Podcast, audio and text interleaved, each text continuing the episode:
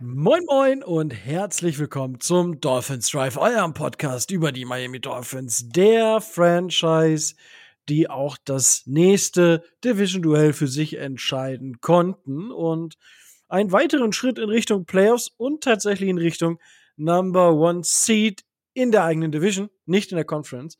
Dazu haben alle anderen Teams leider auch gewonnen, gemacht haben. Und das ist auf jeden Fall schon mal ein Grund zur Freude. Aber wenn es heißt Dolphins Draft, dann heißt das, ich mache das Ganze hier nicht alleine, sondern der Tobi ist heute wieder mit dabei. Moin, Tobi. Moin, bei mir ist genauso viel Freude wie bei dir. Wunderbar. Das ist ja schon mal eine sehr, sehr schöne Sache, dass bei dir auch so viel Freude ist wie bei mir. Und ja, es geht äh, wieder los, die Zeit der Spotify-Rückblicke. Ich sehe sie gerade die ersten reintrudeln. Wunderbar. Wenn ihr uns da markieren wollt auf äh, sämtlichen Social Media, könnt ihr das natürlich gerne tun. Da freuen wir uns immer wieder drauf. Und ähm, ja, das ha habe ich jetzt gerade einfach spontan rausgehauen, weil ich es gerade spontan gesehen habe. Was nicht so spontan ist, sind tatsächlich die News. Und eine News ist, ja, ich denke, jeder weiß davon Bescheid. Und zwar hat sich unser junger Edge Rusher Jalen Phillips die Achillesferse, Achillessehne. Ich habe diesen Fehler auch auf Twitter gemacht, dass ich Achillesferse geschrieben habe. Aber die Achillesferse kann man sich nicht reißen, sondern man hat nur eine Achillesferse. Sondern man kann sich die Achillessehne reißen. Und die hat er sich gerissen. Sieht super, super unappetitlich aus, wie äh, ich finde. Ähm, ja, man hat die Szene inzwischen ja leider häufiger gesehen. Und Tobi, das wird auf jeden Fall, ähm, ja, unserem Pass Rush erstmal eine kleine Delle verpassen, oder? Also in den Spielen in diesem Jahr, in denen äh, Jalen Phillips dann fit war, er hatte ja immer mal mit äh, einigen kleineren Blessuren zu kämpfen, ähm, hat er es immerhin geschafft. Ich glaube, er müsste jetzt bei sechseinhalb oder sieben, sieben Sacks stehen und ähm, war schon ein starker Aktivposten ähm, im Pass Rush. Was ich heute spontan noch gelesen habe, von ihm selber ge, äh, getwittert, ist, dass die OP, die, die da äh, anberaumt wurde, wohl gut gelaufen ist. Wann er dann zurückkommt, das kann man natürlich nicht so genau sagen. Als ähm, Beispiel könnte man jetzt zum Beispiel ähm, Nick Needham nehmen, da hat es knapp ein Jahr gedauert. Also es wird eng, ob er denn zu Saisonbeginn der nächsten Saison schon wieder spielen kann.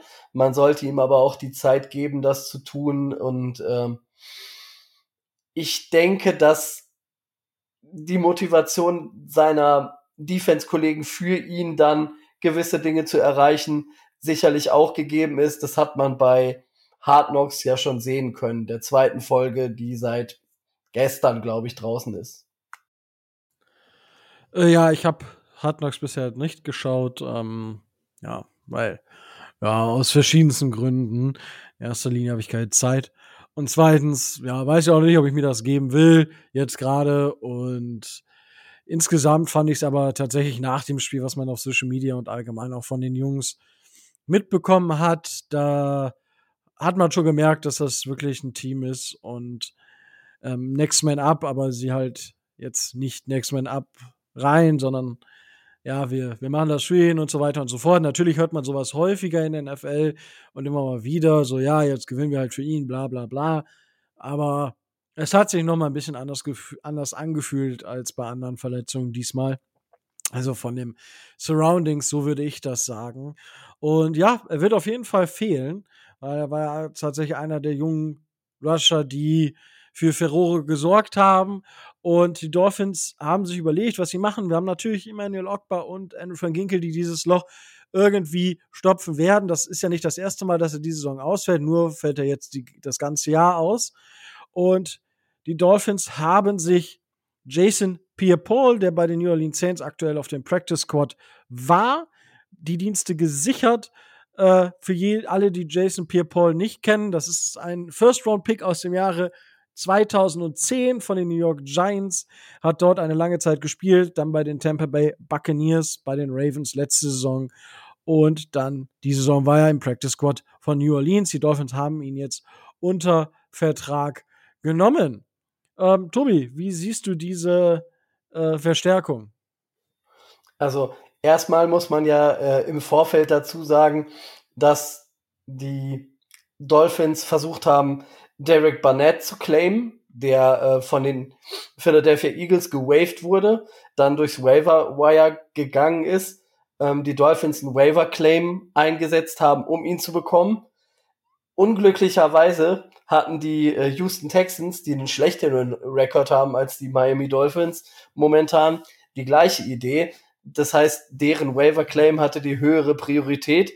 Deswegen ist Derek Barnett jetzt nicht bei den Dolphins gelandet, ähm, sondern zu den Texans gegangen. Und dann hat man äh, sich stopp. überlegt.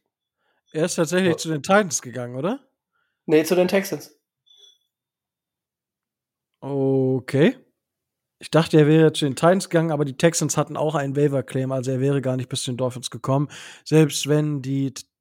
Okay. Also schauen wir nach, aber ja, sprich wäre, weiter. Ja, er wäre gar nicht zu den Texans gekommen, wenn die Titans einen Claim äh, für den jungen Mann ähm, wirklich äh, gemacht hätten, haben sie aber nicht. Er ist zu 1000 Prozent bei den äh, Houston Texans gelandet. Und äh, die Dolphins haben dann Variante B genommen, haben sich für den 34-jährigen Veteran ähm, Jason Pierre-Paul entschieden. Ähm, man muss gucken, wie viel er noch im Tank hat. Was er auf jeden Fall hat, sind zwei Super Bowl-Ringe in seiner Karriere und er hat jede Menge Erfahrung. Ähm, Gerade auch wenn es in Richtung der Playoffs geht, wäre ist es sicherlich nicht verkehrt, jemanden dabei zu haben, gerade auch in der Defense, der da gewisse Erfahrungen mitbringt. Das ist korrekt und tatsächlich ist er bei den, äh, bei den Texans, aber hä, wie komme ich denn? Irgendwer, Joe Shed hat irgendwas mit den Titans gepostet. Da bin ich mir hundertprozentig sicher. Ich habe das in meinen Kopf eingebrannt. Absolute Frechheit. Aber es ändert nichts an der Tatsache, dass er nicht bei uns ist und das äh, sollte, also Derek Barnett, äh, das sollte dann die Quintessenz des Ganzen sein. Und ja, Jason Pierre-Paul, äh, ich denke, er gibt den irgendwie nochmal eine gewisse Stabilität und kann nochmal irgendwie so die Erfahrung reinbringen. Das hast du schon richtig gesagt. Leistungstechnisch muss man jetzt sehen, ob da noch ein bisschen was von kommt oder eben nicht. Und ja, ähm, Tobi, Jason Pierre-Paul, der hat ja, wenn man sich das Foto anguckt von der Unterschrift, seine rechte Hand, die ist jetzt ja etwas deformiert. Anders ja, sagen wir es mal so. Äh, was hat der gute Mann denn gemacht? Ähm, mit Feuerwerk hantiert, auf gut Deutsch. Also er hat sich äh, in einem sehr unschönen, äh, in einem sehr unschönen Fall ähm, mit einer, mit einer, mit einer Feuerwehr, mit einem Feuerwerkskörper ähm, die Hand so dermaßen ähm, kaputt gemacht vor, ich glaube, es ist jetzt schon sechs oder sieben Jahre her, ähm, das natürlich schwer in Frage stand, ob er seine Karriere würde fortsetzen können. Die äh, Ärzte haben dann relativ viel gerettet, haben ihm die, äh, haben ihm viele der Finger von der Hand ähm, wieder so nutzbar gemacht, dass er auch professionell Football spielen kann und dass er zumindest vier Finger ähm, davon noch nutzen kann. Ja, das war tatsächlich damals so eine richtig krasse Geschichte und äh, ja, also spiel, spielt nicht mit Feuerwerkskörpern rum, überlasst das den Profis, seid clever, ja, und da, das war ja damals die auch Riesengeschichte, wo Schäfter äh, die Röntgenaufnahmen von der Hand gepostet hatte auf Twitter. Richtig, richtig wilde Geschichte und war echt, echt nicht cool. Und äh, ja, ich weiß ja nicht. Also das war echt eine geschmacklose Geschichte, wie ich fand. Aber ja, da ähm, musste man dann doch mal drüber sprechen, weil das wichtig ist, dass ihr euch auch dahingehend informiert, dass ihr nicht mit Feuerwerkskörpern rumspielt, weil das sollte man nicht tun. Gut, damit haben wir die Dolphins relevanten News abgehakt. Jetzt kommen wir noch mal bevor wir tatsächlich zum Spiel kommen, ähm, ich spiele gerade tatsächlich wieder so ein bisschen mit dem Playoff Predictor ähm, oder mit dem Playoff Wahrscheinlichkeiten Rechner der New York Times äh, herum. Dolphins stehen bei 99 Prozent, dass sie die Playoffs machen und bei 97 Prozent, dass sie die Division gewinnen. Das sind so ungefähr 200.000 äh, Simulationen, die der Computer mal eben so raushaut. Aktuell sind zudem in den Playoffs die, ähm, die Wildcard-Teams, das wollte ich gerade sagen, das sind nämlich die Texans, die Steelers und die Browns. Und die Bills haben aktuell bei 6 und 6 eine Wahrscheinlichkeit von 14 Prozent, nachdem sie jetzt gegen die Eagles in der Overtime denkbar knapp verloren haben. Das war wirklich eine ganz, ganz enge Geschichte. Und Tobi, die Frage ist, schaffen es die Bills in die Playoffs? Ähm, ich gehe nicht davon aus, da sie noch schwere Spiele vor sich haben und da äh, ich sehe sie nicht alle fünf gewinnen, das auf gar keinen Fall. Und vier von fünf gewinnen, damit sie dann auf zehn Siege kommen, sehe ich äh, anstelle der Bills auch als äußerst schwierig an. Gerade auch, sie haben ja jetzt die Bye Week ähm, und danach geht's für sie ähm, ins Arrowhead Stadium nach Kansas City. Da sehe ich keine Möglichkeit, wie die Bills da in irgendeiner Art und Weise gewinnen können. Dann spielen sie noch gegen die Cowboys ähm, und sie spielen noch bei uns. Also ähm, das wird sehr spannend werden, aber momentan muss man allen Ernstes wirklich davon ausgehen, dass die Bills wahrscheinlich die Playoffs verpassen werden. Ja, schon eine krasse, schon eine krasse Nummer, vor allem wenn man überlegt, dass die Wahrscheinlichkeit der Broncos in die Playoffs zu kommen, nach deren Sieg 6-5, ja, jetzt bei 27 Prozent liegt. Tobias, ähm, die, die Steelers, Browns und Texans sind aktuell äh, auf, dem, auf den Wildcard-Plätzen mit 7 und 4, 7 und 4 und 6 und 5. Die Broncos und Colts sind aus 6 und 5. Wenn wir sagen, dass die Bills es mit 6 und 6 nicht mehr schaffen, sind das ja die Teams, die die Playoffs so unter sich ausmachen. Glaubst du, dass die Colts und Broncos es noch schaffen, eines der anderen drei Teams zu überholen? Oder glaubst du, dass die Teams, die jetzt in den Playoffs sind, also als Köpfe der Division sind die Ravens, Jaguars und die Dolphins halt relativ sattelfest. Die haben alle zwei Spiele Vorsprung mindestens. Wir sind ja bei zweieinhalb aktuell wegen der Beiweek der Bills. Wenn wir das Spiel gewinnen am Wochenende gegen die Commanders, dann sind wir bei drei Spielen Vorsprung. Mit dem aktuell haben wir den Tiebreaker nicht gegen die Bills, aber wenn wir das letzte Spiel gewinnen würden, hätten wir den Tiebreaker auch dort. Ähm, zurück zur Frage: Glaubst du, dass die Colts oder die Broncos oder sogar beide es noch schaffen, in die Playoffs einzuziehen?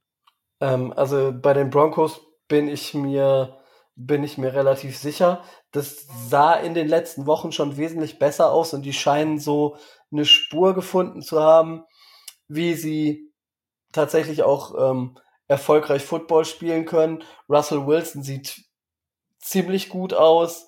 Ähm, die Defense produziert relativ gut. Also bei denen bin ich mir relativ sicher, dass die, ähm, dass die die Playoffs noch äh, erreichen können und noch erreichen werden. Das, äh, das denke ich schon.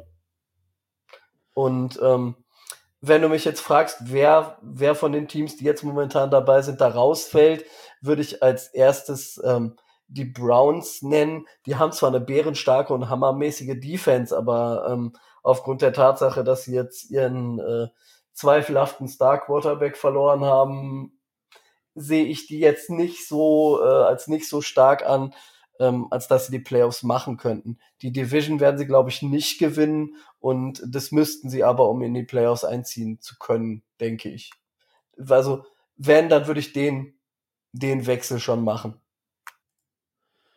Ja, ich meine, aber wenn, wenn ich mir das anschaue, die, die Browns spielen natürlich bei den Jets, das ist so ein Coinflip-Spiel, würde ich sagen, haben aber noch die Bears bei den Texans und dann die Jets und bei den Bengals. Also, das ist tatsächlich, ja, schauen wir mal. Also, die, das Wildcard-Rennen ist auf jeden Fall richtig, richtig wild in der AFC und auch in der NFC. Und damit würde ich tatsächlich fast zum Spiel kommen. Aber, Tobias, du hast mir gerade gesagt, die Jets haben das Trainingsfenster für ihren Quarterback geöffnet. Ähm, ja, ja. Das ist, also, ich meine, man kann ja erstmal denken darüber, was man will. Das Verrückte finde ich nur, wie um alles in der Welt kann der denn, der hat sich am ersten Spieltag die Achillessehne gerissen. Normalerweise sind das so acht Monate Recovery. Wie kann der denn jetzt nach drei, drei Monaten sind es, glaube Ja, ich, knapp äh, drei Monate. ja. jetzt wieder trainieren? Wie, also ich meine, die öffnen jetzt das Fenster. Das heißt, der hat ja irgendwie gesagt, zu Weihnachten oder so spielt er wieder. Das ist ja jetzt total realistisch, oder nicht? Ähm, wenn man das 21-Tage-Fenster wirklich ernst nimmt, äh, dann ja. Aber ganz, ganz ehrlich, wenn in de, innerhalb dieser Franchise auch nur irgendeiner irgendeinen Hauch von Verstand hat, dann sollten die mit Aaron Rodgers und seinen komischen Hausmittelchen oder was auch immer er da benutzt oder benutzt hat, reden. Ähm, selbst wenn er theoretisch wieder in der Lage wäre zu spielen, dann kann die Muskulatur oder die Achillessehne, wie sie so nun mal ist, gar nicht in dem Zustand sein, wie sie vorher war. Das heißt, das Verletzungsrisiko an sich ist schon mal hoch. Ähm, dann, ich meine, jeder von uns hat jetzt am Wochenende die O-Line der, äh, der New York Jets gesehen. Die wird ja nicht besser. Und die Protection wird ja nicht besser. Also das Risiko, einen Aaron Rodgers spielen zu lassen und dass er sich das Ding vielleicht dann nochmal ähm, noch mal reißt und dass es dann völlig vorbei ist, ist absolut realistisch und ist zu realistisch für eine Saison, in der es für die New York Jets um nichts mehr geht. Also ich verstehe Aaron Rodgers, dass er wieder spielen möchte. Ich kann aber nicht nachvollziehen, dass es in der Organisation der New York Jets Personen gibt, die dieses Risiko mit der Gesundheit von Aaron Rodgers so dermaßen eingehen, dass die sagen, ja, der kann innerhalb der nächsten drei Wochen wieder spielen. Das ist aus meiner Sicht ist das Wahnsinn. Ja, Grenzt, grenzt an Körperverletzung für mich. Also das ist absolut Wahnsinn, den, den in dieser Saison wieder auf den Platz jagen zu wollen. Für, für was denn? Für nichts. ja, also das ist tatsächlich für mich auch so ein bisschen fragwürdig, wenn man ihn jetzt wieder auf dem Platz steht. Also von mir aus können sie es machen. Verletzt er sich wahrscheinlich wieder, müssen wir, also ich, ja, weil wir sehen, wir haben ja gesehen, äh, jetzt äh, quasi zur Überleitung im Spiel der Dolphins gegen die ähm, gegen die Jets, ähm, wenn man sich alleine alleine den ähm, den Boxscore anguckt, dann stehen da 7-6. Ich meine, die Dolphins haben keine schlechte schlechte Defensive Front, das das nicht, aber 7-6, hallo und äh, ganz ganz wild. Also wenn er tatsächlich zum Spiel gegen die Dolphins wieder dabei ist, das findet in Miami statt. Alter, der liegt mindestens sechs, sieben Mal im Gras. Also da, da bleibt ja fast gar nichts anderes übrig. Ich meine, selbst wenn wir Phillips jetzt nicht haben, ist der Rest der, der Truppe ja immer noch sehr, sehr stark. Und wir haben gesehen, was äh, Andrew van Ginkel dieses Jahr macht und auch was Emmanuel Lockbar dieses Jahr zum Teil, wenn er denn dann spielt, zum Spielen in der Lage ist. Ähm, er passt halt nicht so ganz ins Scheme, deswegen bekommt er sehr, sehr wenige Einsatzminuten oder Snaps. Aber das wird sich vermutlich jetzt etwas erhöhen. Tobi. Naja, wenn man sich den Restspielplan der, der Jets anguckt, du hast es gerade angesprochen, ähm, Aaron Rodgers würde dann zwischen den Jahren noch in Cleveland bei den Browns spielen und deren Defense ist ja nun nicht gerade schlechter als die der, äh, die der Dolphins. Spätestens bei dem Spiel ist es dann wieder mit der Gesundheit von Aaron Rodgers vorbei und das ist äh, aus meiner Sicht äh, kannst du klar kannst du den eigenen Job wegschmeißen, klar kannst du ähm, die die ähm, die Zukunft einer Franchise für die nächsten Jahre wegschmeißen, das aber so offensichtlich zu machen, wie das gerade in New York offensichtlich passiert, also es ist für mich nicht zu begreifen, weil ähm, das Risiko, es ist viel, viel, viel, viel zu groß und der wird, ähm, okay, die Commanders haben ihren, haben ihren Edge Rush, äh, ihren Edge Rush weggetradet, also das ist jetzt nicht mehr so schlimm, aber ähm, du hast unseren angesprochen, dann kommen die Browns und ähm, in Woche 18 in, äh, in Foxborough gegen die Patriots, weiß ich nicht. Also es sind keine Spiele mehr, wo sich das Risiko lohnen würde. Lasst es, lasst es einfach. Ja, ich meine, gut für die nächsten Jahre, es ist ja maximal das nächste Jahr. Von daher. Naja, aber wenn er nächstes Jahr nicht spielt, ähm, dann hast du einen, hast du einen Quarterback bei dir auf dem Roster, der, der dir nichts bringt, der aber finanzielle Mittel ähm, bindet bis zum geht nicht mehr. Und ähm, du musst ja dann auch noch wieder einen Ersatz irgendwo herkriegen, den du irgendwie dann auch noch unter das äh, unter das, den Cap-Hit irgendwie runterpackst. Und wenn du damit durch bist und wenn Rogers seine Karriere dann endlich beenden kann, dann musst du die ganzen Rookies bezahlen. Und ähm, ich will jetzt nicht so weit gehen, wie ähm, wenn ich jetzt sagen würde, ja, die Jets äh, riskieren bewusst, riskieren bewusst das Ganze, aber wenn das mit Rogers nicht funktioniert und wenn das, äh, wenn das aufgrund der Tatsache nicht funktioniert, dass sie ihn dieses Jahr spielen lassen, dann ähm, hat nicht nur Salah seinen Job verfehlt, dann hat nicht nur jeder GM oder wer da auch immer rumrennt äh, seinen Job verfehlt, sondern ähm, dann hast du der Franchise für die nächsten Jahre so dermaßen geschadet, dass auch in den nächsten Jahren sportlicher Erfolg nur schwer möglich ist. Oh, das sehe ich anders. Weil das ist nur das nächste Jahr und dann hast du halt ein verdammt schlechtes Jahr. Ich meine, das ist nicht das erste schlechte Jahr der, der Jets. Und wenn sie es dann im Draft mal nicht verkacken, hast du halt einen Quarterback gefunden, baust darum auf, bezahlst deine Spieler, die du dann hast. Und dann tradest du jetzt halt noch weg, was du wegtraden willst im nächsten Jahr. Und da, also da sehe ich jetzt gar kein Problem. Also ich glaube, so ein Umbruch kann da sehr, sehr einfach vonstatten gehen. Und wenn du dann noch geschickt dir einen guten GM holst und dazu ähm, noch einen Head Coach, der vielleicht offensive-minded ist, der halt Quarterbacks entwickeln kann, der dir da eine gewisse Baseline im Scheme gibt und so weiter und so fort, weil das hat ja äh, Salah einfach nicht geschafft für die Offense. Ähnlich wie es bei Flores und den Dolphins war. Dementsprechend, da sehe ich jetzt gar nicht so das Problem, weil bei den Dolphins konnte man auch relativ einfach jetzt auch umdrehen, ja. Und dann hat man halt nochmal getradet und so weiter und so fort.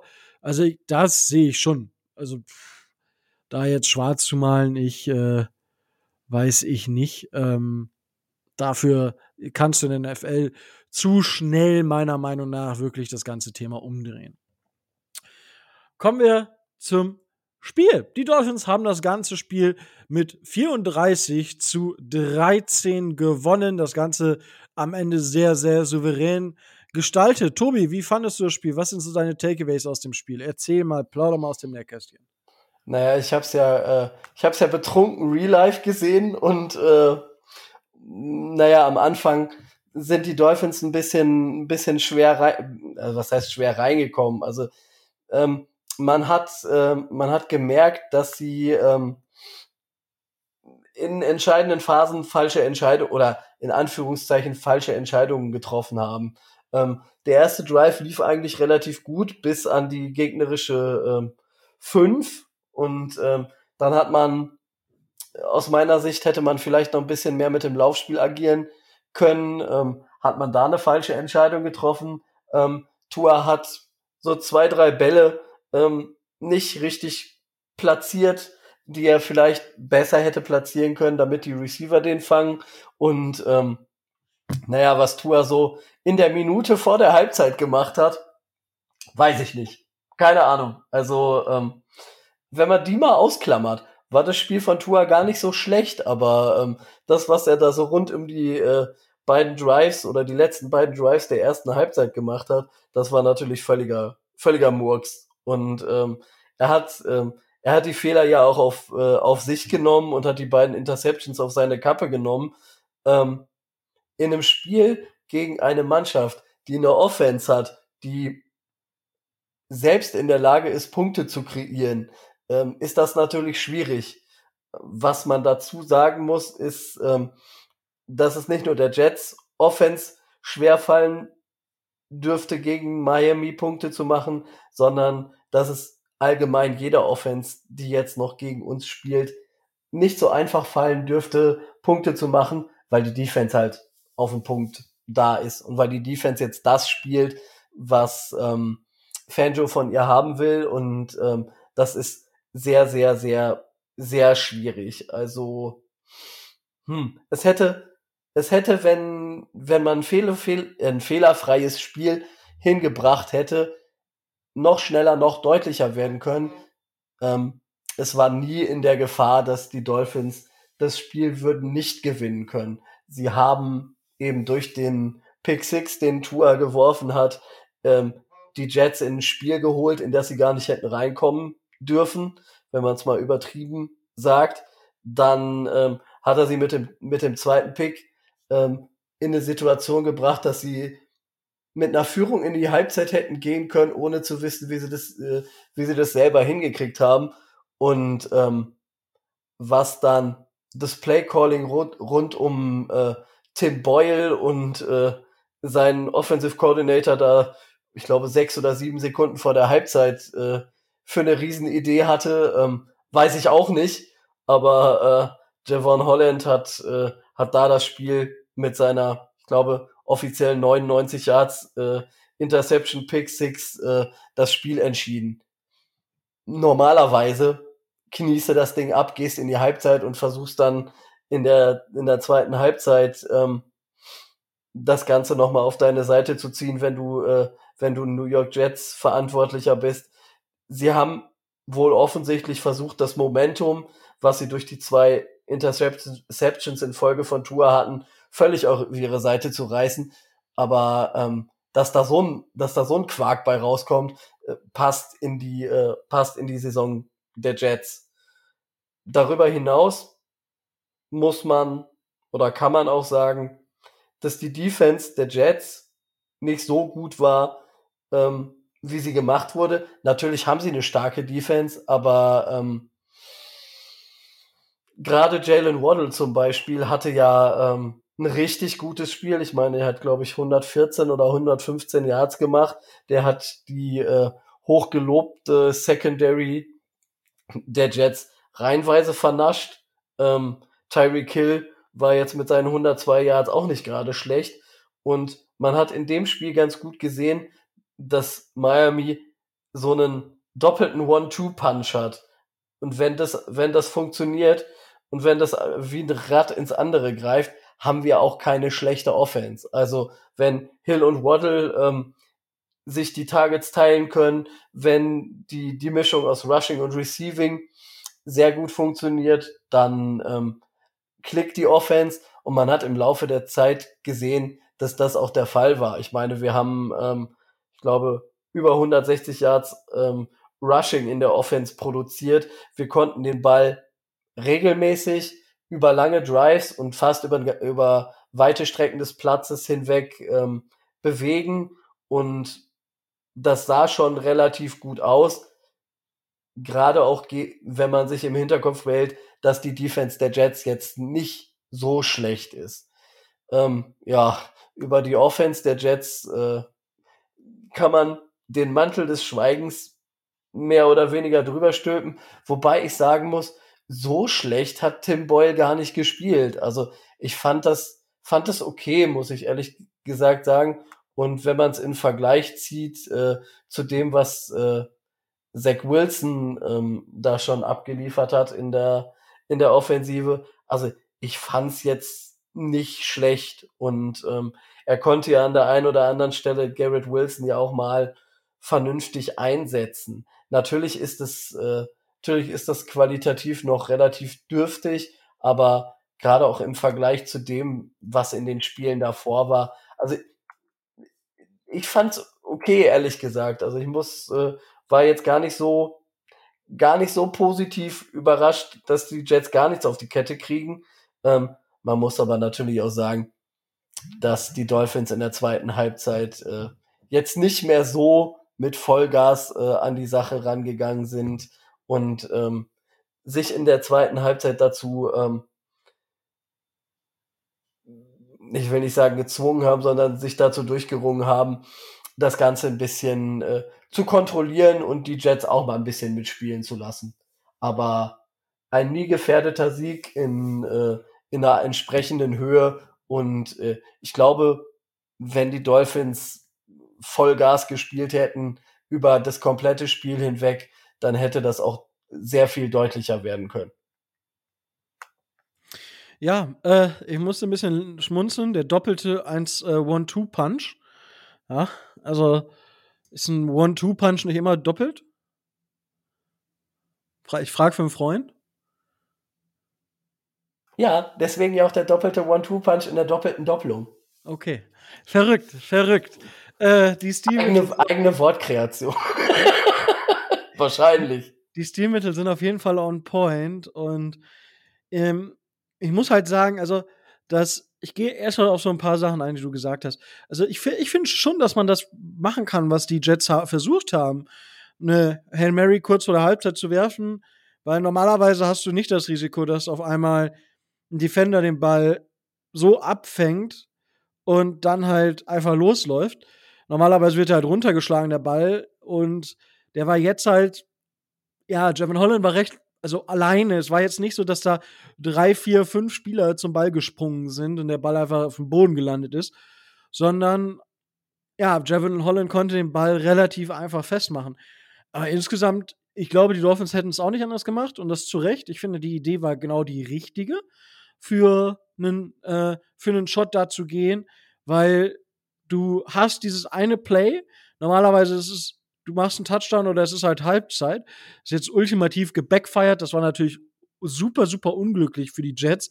Aber insgesamt fand ich das Play an sich durchaus valide. Also das kann man schon, also finde ich, kann man schon sagen, weil die Dolphins ja auch immer noch dafür gehen, kurz vor der Halbzeit und dementsprechend nutze jede Chance zu scoren, die du hast. Gerade weil, wenn du so ein Team wie die Jets bist, wo du halt weißt, du wirst den Ball kaum bewegen können. Und naja, also was was Boyle angeht, oh, puh. also ich fand ihn, äh, weil ich fand jetzt, ja, also ich fand ihn nicht so gut. Ich meine, klar, er hat über 70 Prozent seiner Bälle an den, äh, an den Mann gebracht und hatte, ähm, ja, aber auch nicht die höchste ähm, Average Depth of Target mit 4,9 Yards. Gary Wilson hat einfach viel, viel dort getragen in dieser Offense ohne Gary Wilson wäre die Offense ja komplett do dood. Brees Hall hat viel gemacht und äh, im Passing Game, das Running Game der Jets war auch nicht existent. Also das ist das, was die Dolphins die letzten beiden Wochen sehr, sehr gut gemacht haben. Sie waren sehr, sehr stark im Verteidigen gegen den Lauf. Ja, das wird auch gegen, ähm, ja, bei den Commanders jetzt spannend. Ich weiß nicht, ob das wirklich viel Thema sein wird, weil die Commanders ja, glaube ich, grundsätzlich eher ein Team sind, was viel den Ball wirft. Aber bleiben wir bei dem Sieg gegen die Jets. Insgesamt war das, ja, es viele kritisieren den Playcall, äh, den Wurf auf Hill, weil, ja, wieso, wenn äh, doch Gardner den, den ähm, guardet sozusagen und dran ist, das wäre ein Play, wenn Reed vielleicht dabei gewesen. Das gleiche, das gleiche Play haben wir gegen die Chargers gemacht. Und gegen die Chargers haben wir damit das Spiel sozusagen entschieden. Ja, das war der letzte Touchdown der Dolphins gegen die Chargers. Genau das gleiche Play, hat gut funktioniert. Und auch diesmal hat Hill den Ball halt nur gedroppt. So, das darf ihm eigentlich nicht passieren.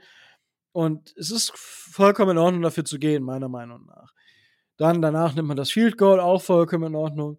Und ja, das größte Problem der Dolphins aktuell sind einfach Turnover. Tour, die, du hast es schon gesagt, diese eine Minute sieben vor der Halbzeit, diese eine Minute an Playtime mit den ähm, zwei Interceptions, das hätte direkt nach hinten losgehen können. Ja, also das hätte tatsächlich dazu führen können, dass die Jets zweimal hintereinander einen Pick Six sammeln.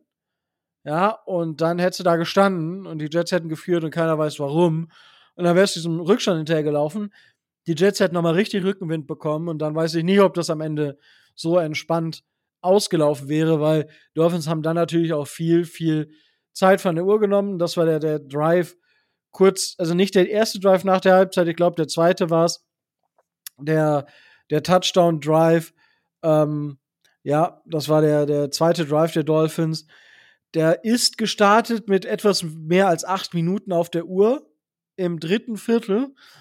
Und das Ganze hatte 15 Plays, neun, über neun Minuten. Ja, und das ist einfach eine Qualität, die sehr, sehr, sehr, sehr gut ist. Weil du in dem Moment, du führst mit 17 zu 17 zu 6 in dem Moment und oder mit 20 zu 6 sogar. und hast dann den Ball und kannst dann einen 9-Minuten-Drive in der zweiten Halbzeit. Du nimmst quasi ein Drittel der Zeit mit einem Drive von der Uhr und gehst dann, machst noch den Touchdown, bist auf 27-6 und dann war das Spiel zu Ende. Weil drei Scores im letzten Viertel aufholen, das kann passieren. Die Wahrscheinlichkeit, dass das passiert, ist aber relativ gering. Gerade jetzt gegen die Jets sowieso, weil die Jets einfach mit ihrer Offense nicht viel auf den Christbaum außer einen längeren Drive, der aber auch in der Interception gelandet ist. Und danach war halt der Fumble. Und dann haben die Jets nochmal einen 35 Yard ähm, äh, Drive gehabt mit äh, sechs Plays. Das war dann nochmal gut. Also die zwei Drives hintereinander waren wirklich, das war solide, aber der Rest war nicht anzuschauen und dann hast du das Spiel halt im Sack. Und das musst du aber halt auch nicht nur gegen die Jets machen, sondern das musst du dann auch gegen Top-Teams am Ende schaffen. Und das werden wir jetzt vielleicht in der nächsten Woche äh, sehen. Das, das schauen wir dann mal. Aber das müssen wir am Ende der Saison gegen die Top-Teams dann auf jeden Fall auch zeigen können, dass wir auch dann ähm, quasi in der Lage sind, diese Drives am Leben zu halten. Wir hatten einmal ich, mehr oder weniger Glück, dass die Jets dort eine dumme Strafe wegen Face Mask sich geholt haben. Das hat unseren Drive verlängert. Ähm, wäre das nicht gewesen, dann wäre der Drive zu Ende gewesen, dann hätten die Dolphins panten müssen.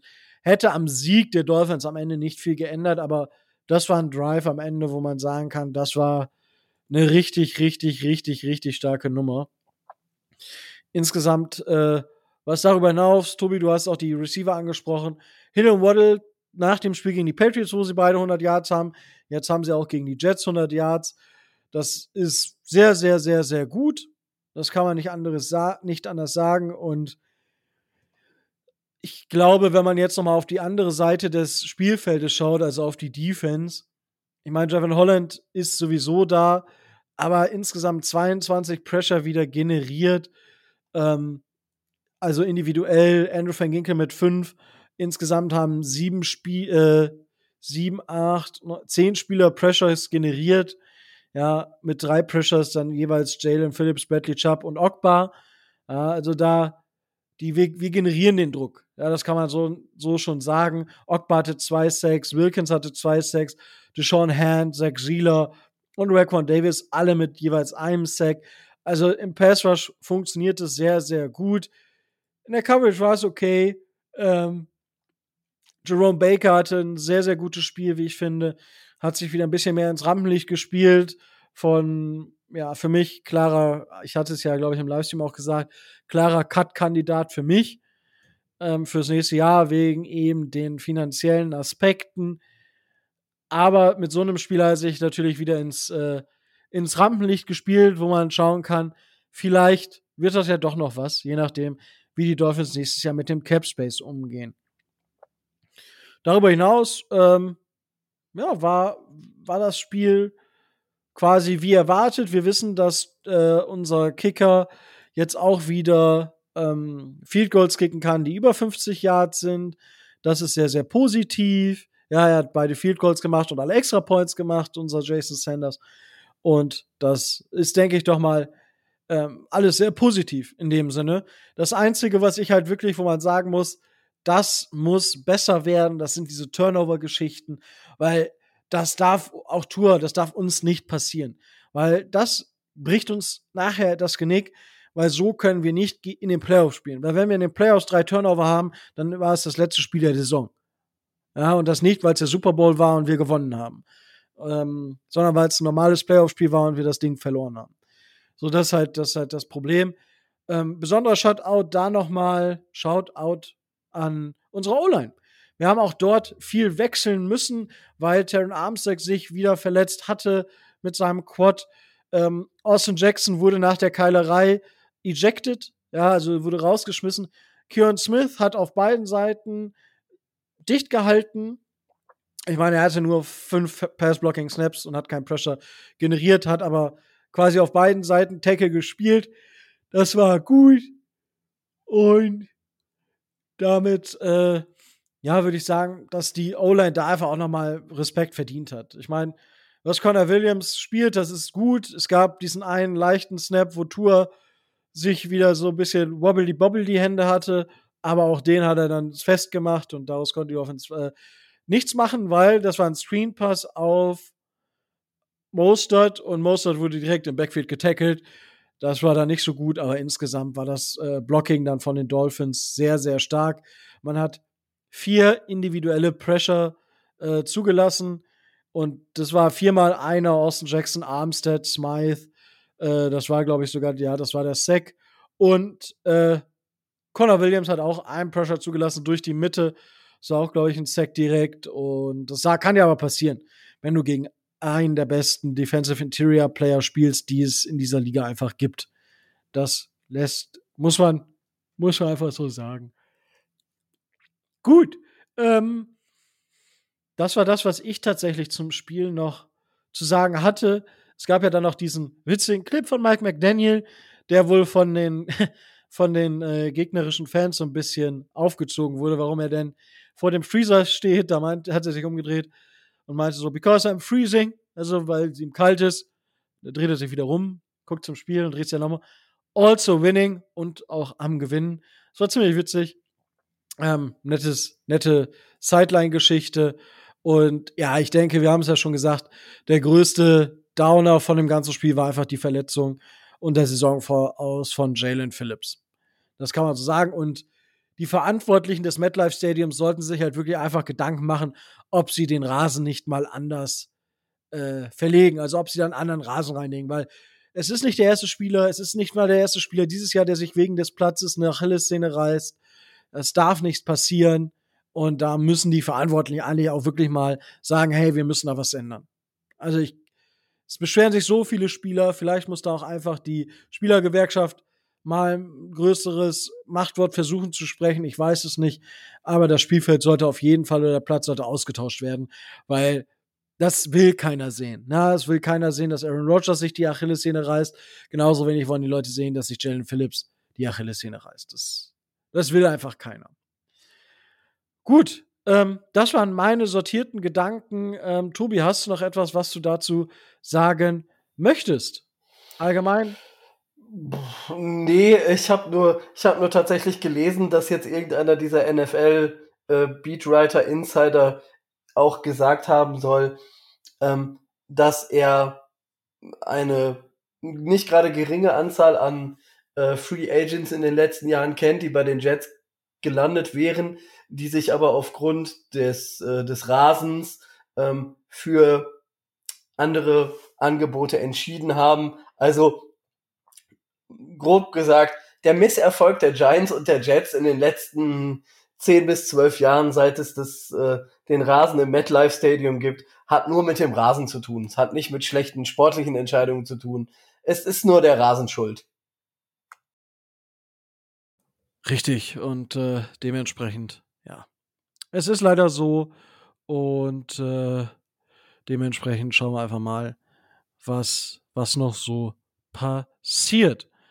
Ähm, gut, ähm, was ich tatsächlich noch witzig fand, ähm, was man vor allem im College aussieht, ähm, das hatte ich mir aufgeschrieben, das war der zweite Offensive Drive der Dolphins. Ähm, dort gab es einmal die Triple Option. Also Tyreek Hill stand hinter Tour und Mostert und Ingold standen links und rechts, also Triple Option. Das heißt, der Quarterback hat quasi drei Möglichkeiten, den Ball loszuwerden. Und das sieht man vor allem bei zum Beispiel Air Force oder Navy oder eben auch Army, also bei den Militärunis, aber auch sonst im College Football immer wieder gerne.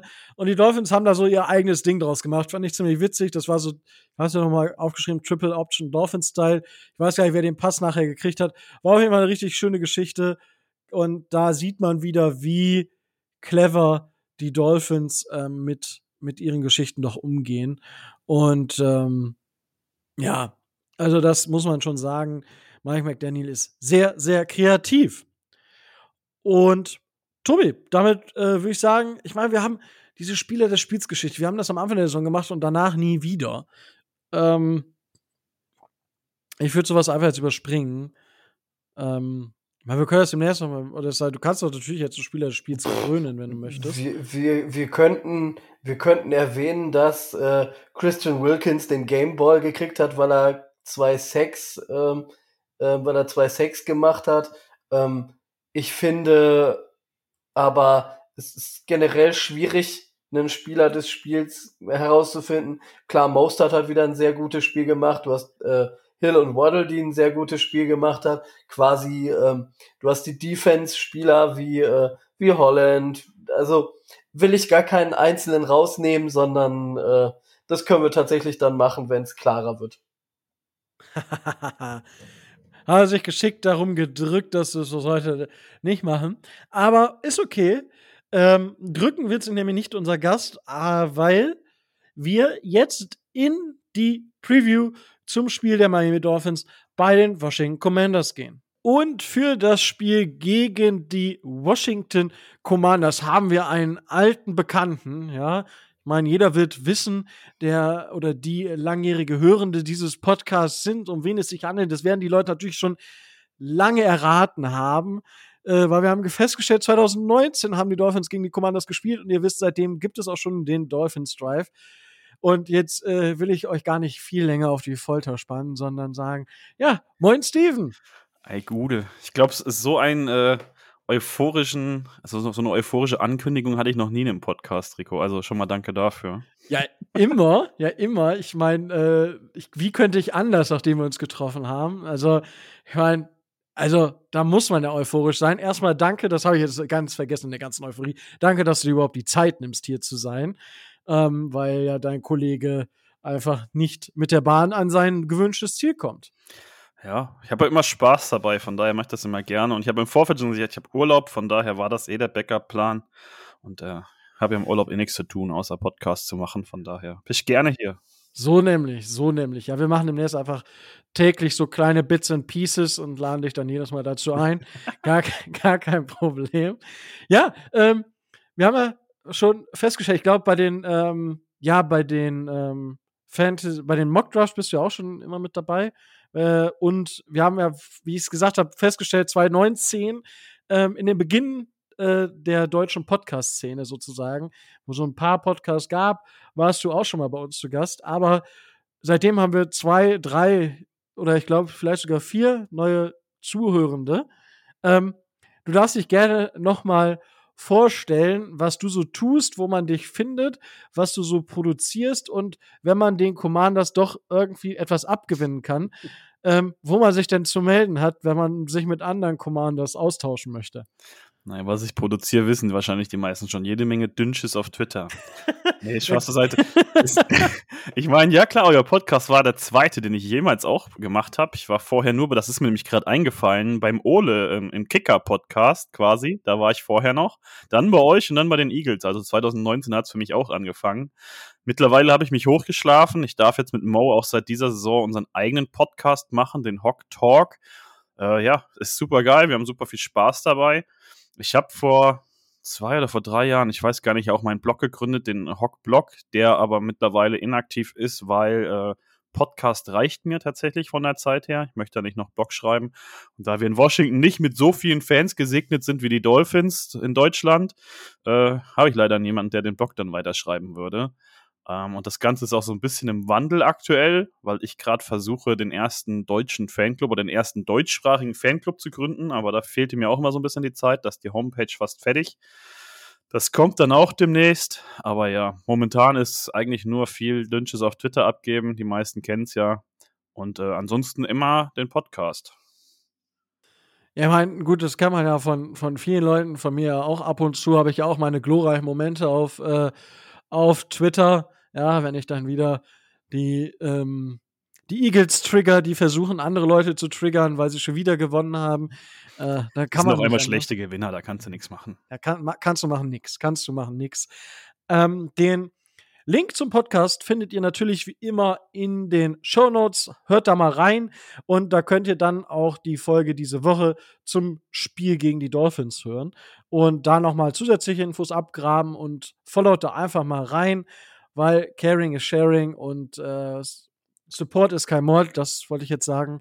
Und ja, ein Follow da lassen ist eigentlich immer auch eine nice Sache. Ja, ähm, dann, äh, wie gesagt, Commanders, wenn ihr bald in Commanders äh, Verein eintreten wollt, bald habt ihr die Chance dazu.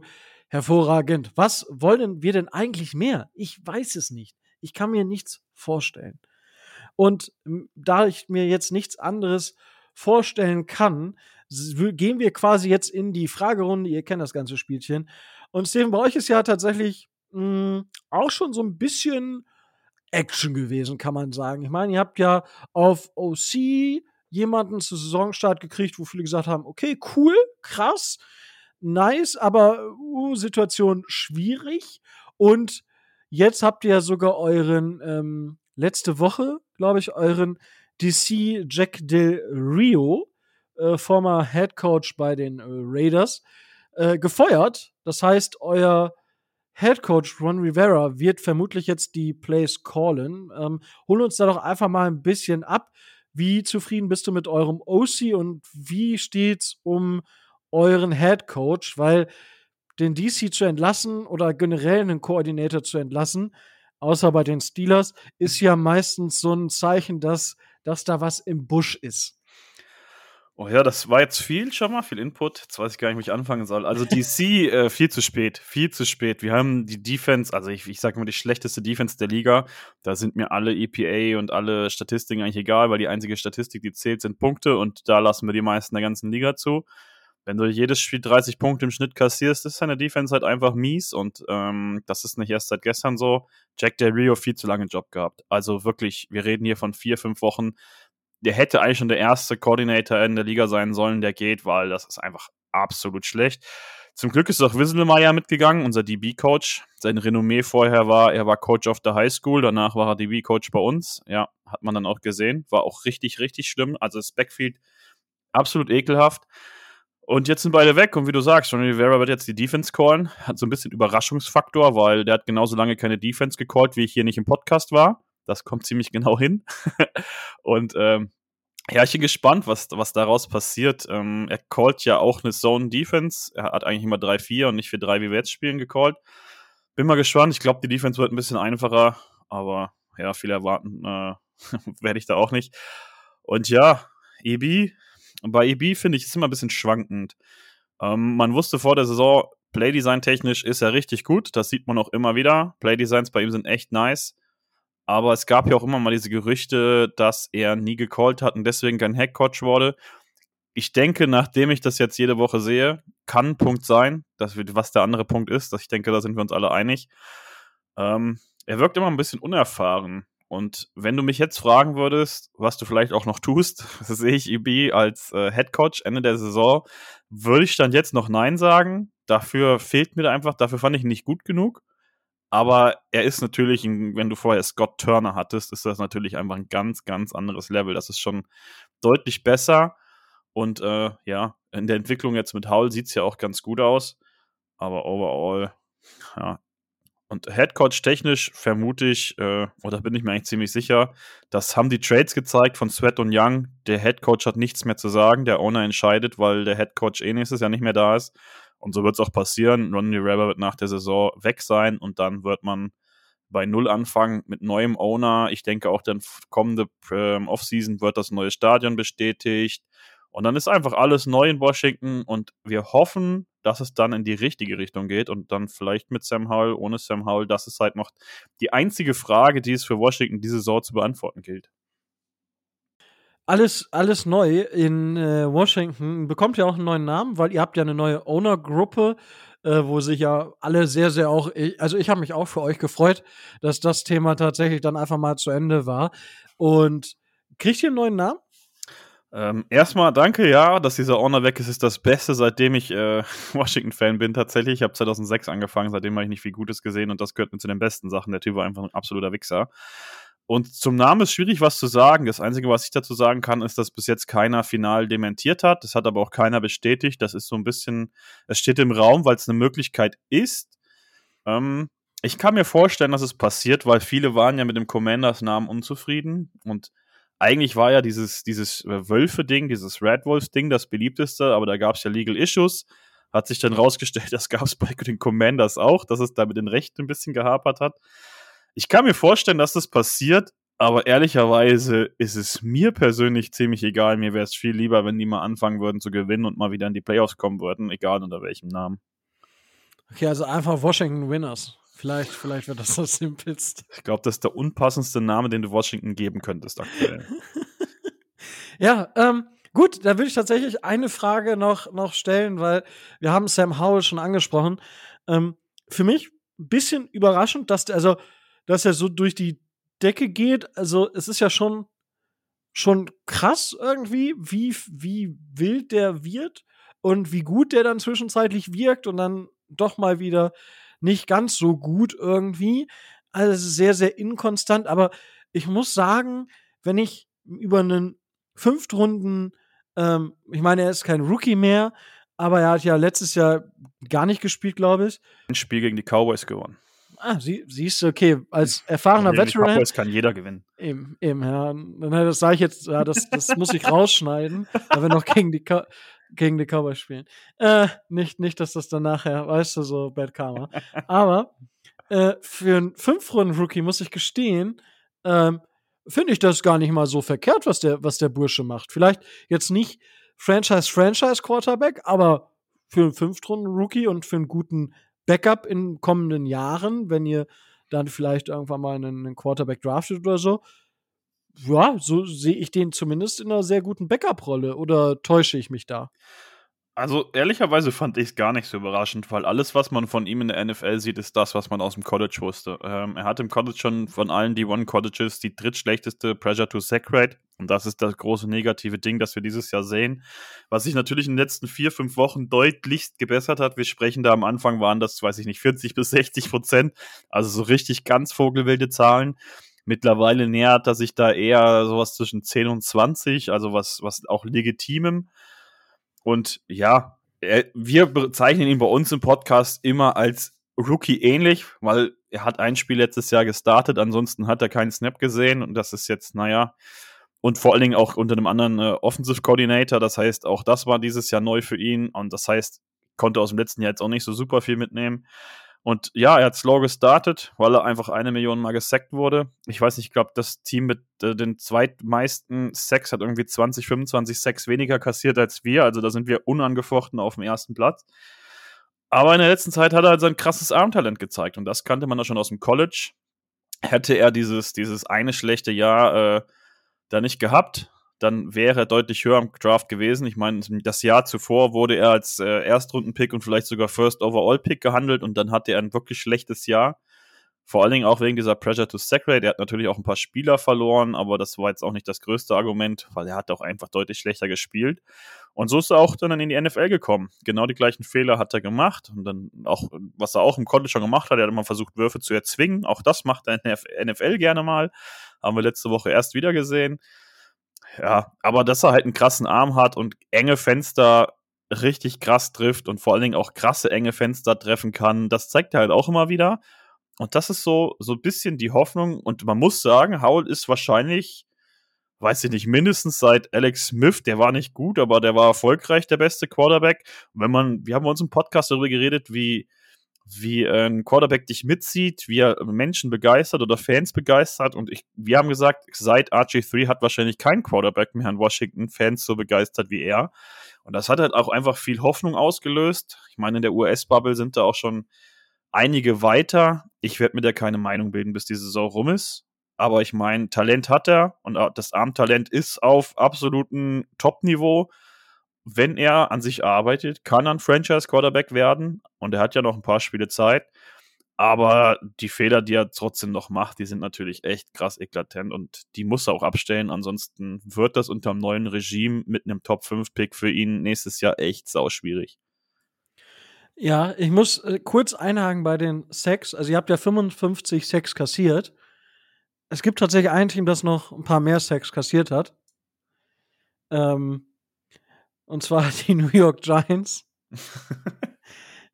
69. Ja, müssen die aber gut aufgeholt haben. Ich habe es tatsächlich ehrlicherweise die letzten zwei, drei Wochen nicht gecheckt, bin ich also, ehrlich, ja, weil da war es ja, nicht mehr so schlimm. Ja, ja ich, ich, ich glaube, ähm, das Problem ist, wenn man sich die Stats anguckt, dann ist wahrscheinlich Sam Howell an 1, weil die Giants ja verschiedene Quarterbacks gestartet haben. Ah, das kann natürlich sein, ja. Und, aber ich meine, 55 Sex, das ist halt auch schon alter Lachs, ey. Da, die Dolphins haben, ich weiß, na, jetzt, das habe ich mir nicht aufgeschrieben. Ich habe nur als Bold Prediction geschrieben, dass die Dolphins weniger Sex kassieren als letztes Jahr. 18. Die Dolphins haben doch nicht nur 18 Sex letztes Jahr zugelassen. Ach, letztes Jahr. Ich dachte dieses Jahr. Tobi, du musst auch mal zuhören. Aber siehst du, da hört man den, den, den Mann der Zahlen sofort 18. Aber ich habe hier die Zahl jetzt gleich auch. Die Dolphins waren gar nicht so 35, das geht sogar noch. Aber ihr habt jetzt schon sieben Sex mehr äh, zugelassen als letztes Jahr. Ähm, das ist krass. Also, da hoffe ich einfach auch, dass, dass Sam Howell zumindest gesund bleibt. Also ich hätte das jetzt mal auch aus Interesse nachgeguckt, weil mich das überrascht, dass die Giants uns überholt haben, aber der gute Tommy DeVito hat ja echt in fünf Spielen 28 Sex kassiert.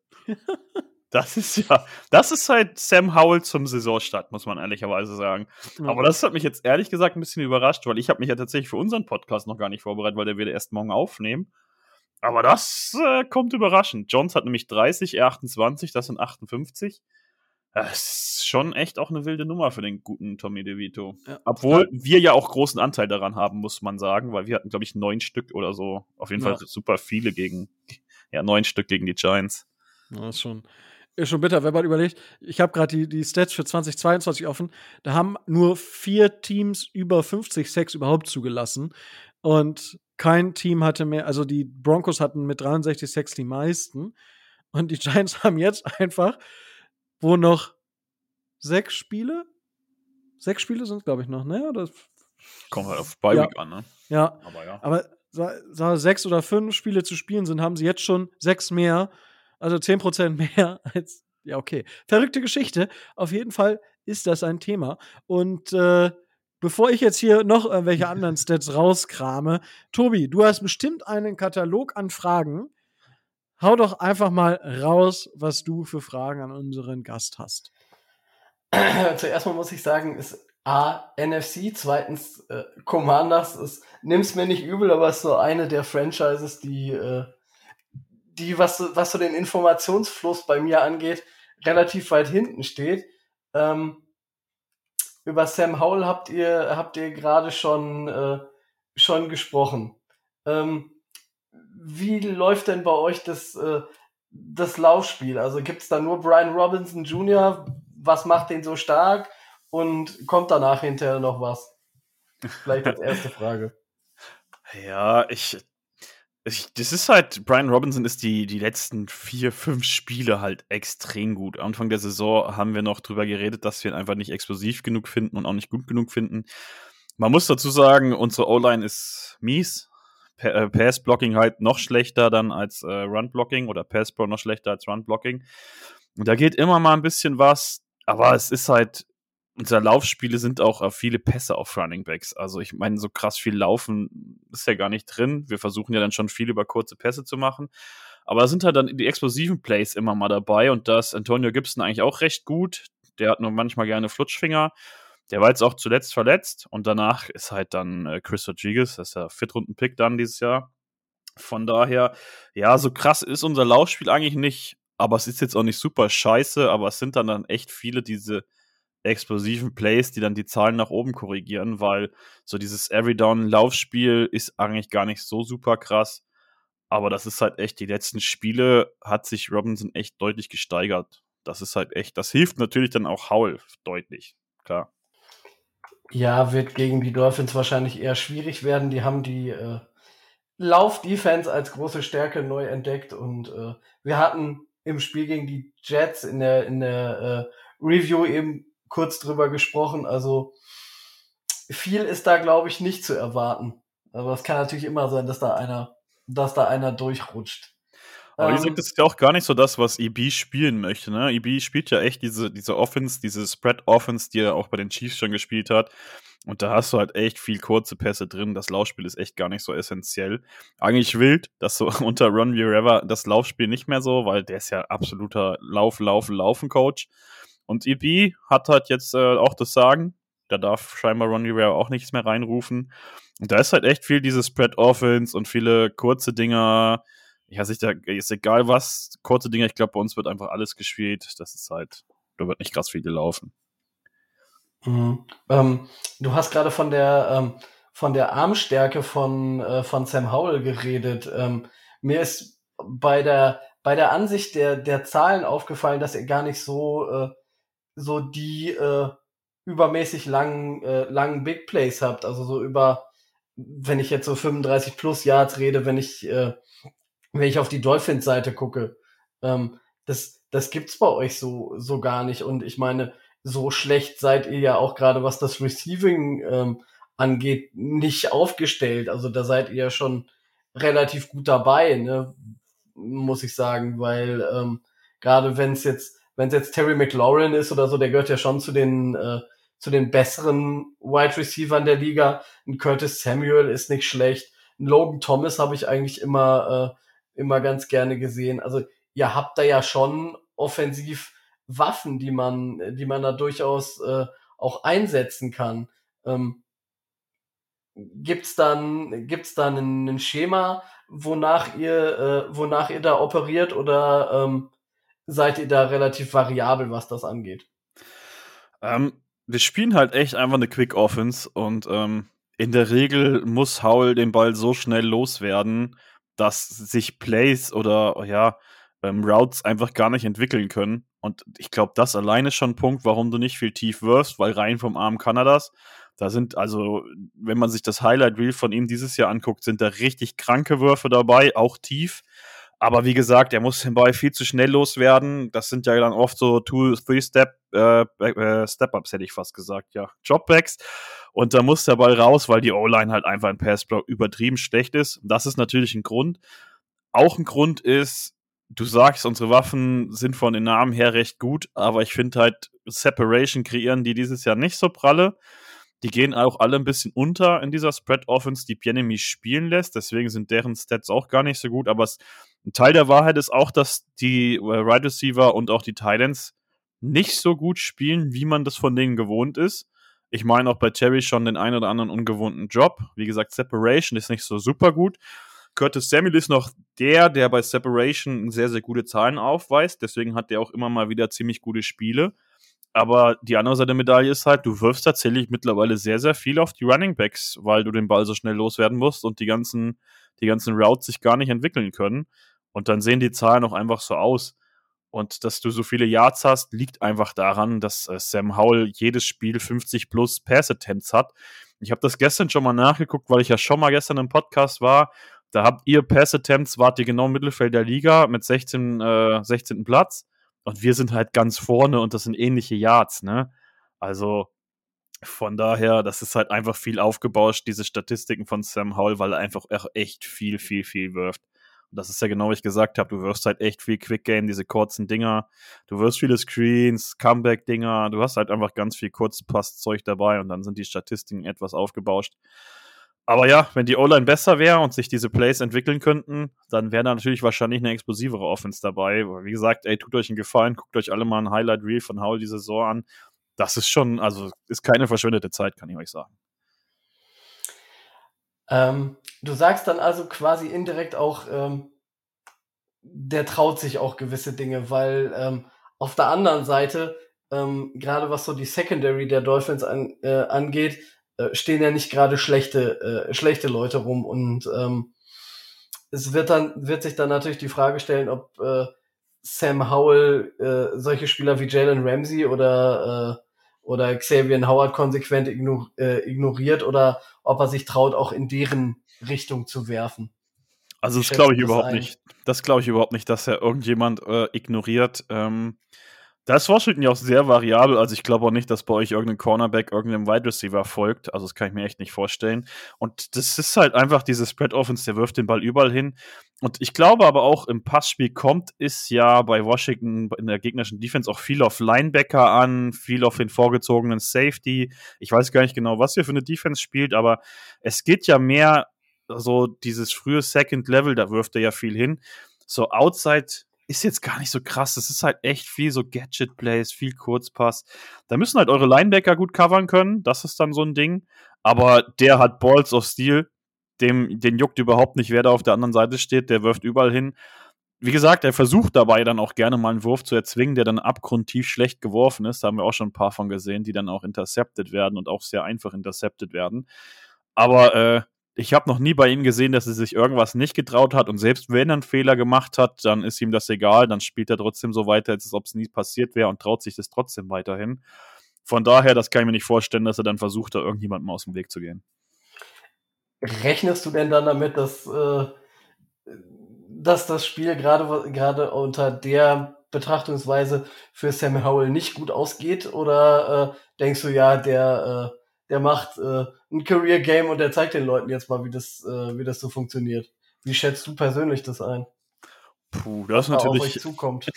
Das ist natürlich eine extrem schwere Frage, weil dafür hast du jetzt einfach noch nicht genug von Haul gesehen. Das ist halt sehr volatil, was der macht, ne? Das ist mal sehr gut.